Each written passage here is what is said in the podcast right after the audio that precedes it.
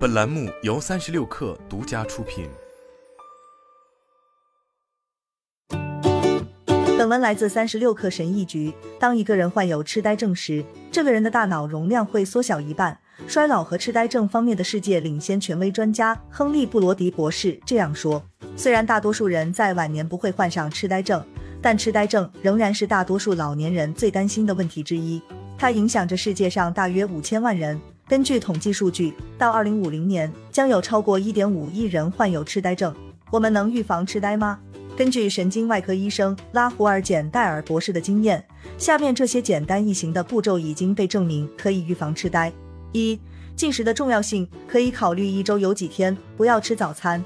在神经科学杂志上，根据对生物学的研究发现，每周几次约十六个小时的间歇性进食会让你的肝脏耗尽葡萄糖储备，之后它会燃烧脂肪，直到开始使用铜。正如研究表明的那样，铜不仅仅是身体的燃料，它们对健康和衰老也有很大的影响。大脑是一台混合机器，它不全是气体，也不全是电。进食一段时间之后，你的大脑就会开始使用铜，这不需要你绝食几天。例如，如果你在周五晚上八点吃晚饭，那么可以考虑在周六中午吃下一顿饭。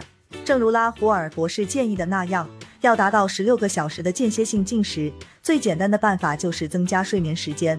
拉胡尔博士自己每周会间歇性进食两天，据他说，前一天他可能和其他人一样吃东西。之后，他只喝水东西而不进食，比如喝水或喝茶，直到第二天中午再吃饭。当你进食时，他向拉丹沙特尔博士解释说，你培养了大脑的自然生长因子，这反过来有助于大脑神经元的生存和生长。二、吃健康的食物，正如拉胡尔博士所说，我们没有治疗老年痴呆症的药物，但我们有健脑饮食法。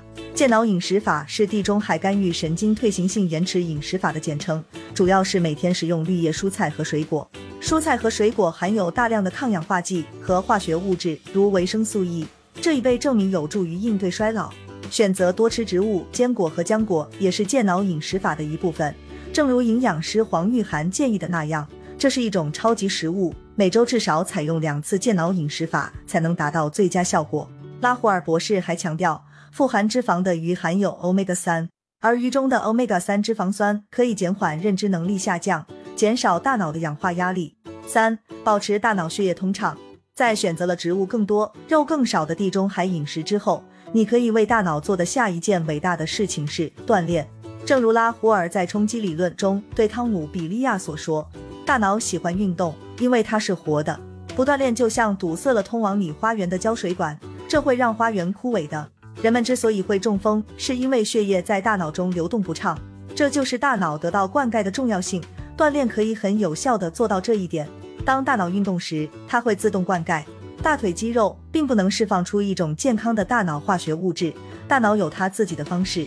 当你给予它正确的行为和互动，比如锻炼、进食或吃正确的食物时，大脑会奖励自己。锻炼能使大脑的血液流动更加畅通。并释放出对大脑起奇迹生长作用的分子。这种锻炼不一定是剧烈运动，正如拉胡尔博士所说，站起来是运动的第一步。接下来，你可以用步行代替开车，用走楼梯代替坐电梯。四、保持大脑活跃。经过了进食、健脑饮食法和锻炼，拉胡尔博士建议你接下来找到一种刺激大脑的方法。正如他所说：“我喜欢读完全不熟悉的东西。”我有一堆旧杂志，有时我只是浏览它们，就是为了给我的大脑找到新的内容。事实是这样的，由于大脑是一个会思考的活体，除了需要良好的血液流动和良好的饮食外，它还需要思考。如果你问尤塞恩·博尔特如何让大腿肌肉更强壮，他可能会让你跑步或者多爬楼梯。同样的，如果你想让自己的大脑更健康和活跃，就必须思考。从进化的角度来说，人类喜欢熟悉的东西。大脑的生存策略之一是利用以往经验的数据，在特定情况下快速形成正确行动的心理地图。但是过于熟悉会使大脑迟钝。在你的手机上浏览不同的东西，解决一个谜题，发展一项新技能，都能刺激大脑。你可能需要学习一门新语言或一种乐器，做一些不寻常的事情，来让大脑不陷入窠臼。然而，要明白每个人面临的挑战水平是不同的。我们的职业和背景不同，所以不需要用相同的方式来挑战大脑。这里的重点是你要走出你思维的舒适区，重要的是学习本身。正如拉胡尔博士所言，学习新事物会让你的大脑认识到，我要从不同的路径中汲取知识。换句话说，避免痴呆的一个好方法是要保持大脑不陷入窠臼。五、寻找幸福的重要性。我们知道，有心理健康问题或抑郁的人，大脑都会受到损伤。所以，如果你有能力让自己更快乐和幸福，追求良好的人际关系，那么这可能是对大脑最好的事情。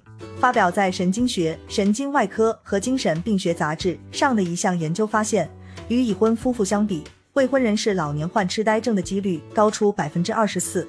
如果你身边有你关心的人，那么他们要么会鼓励你养成好习惯，要么会成为你养成好习惯的动力。此外，正如研究所证实的那样，良好的社会交往有助于建立认知储备。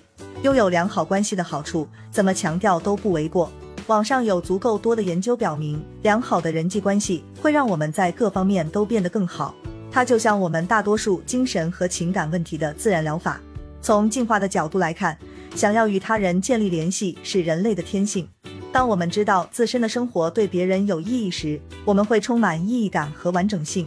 这种感觉会对我们幸福的方方面面产生巨大影响。患痴呆症的部分风险可以归因于环境因素。但同时，我们也能主动做一些事情来尽量避免痴呆。我们能根除痴呆症吗？就像用疫苗来根除天花一样，有很多使用疫苗来对抗阿尔茨海默病的试验还没有成功。但目前不能根除它，并不意味着我们不能预防或推迟它的发作。因此，我们对抗痴呆症的最好办法是改变生活方式，吃得好，锻炼身体，锻炼大脑。这些事情在短期内似乎并不重要，但和许多好习惯一样。随着积累，会对我们的幸福有巨大的影响。好了，本期节目就是这样，下期节目我们不见不散。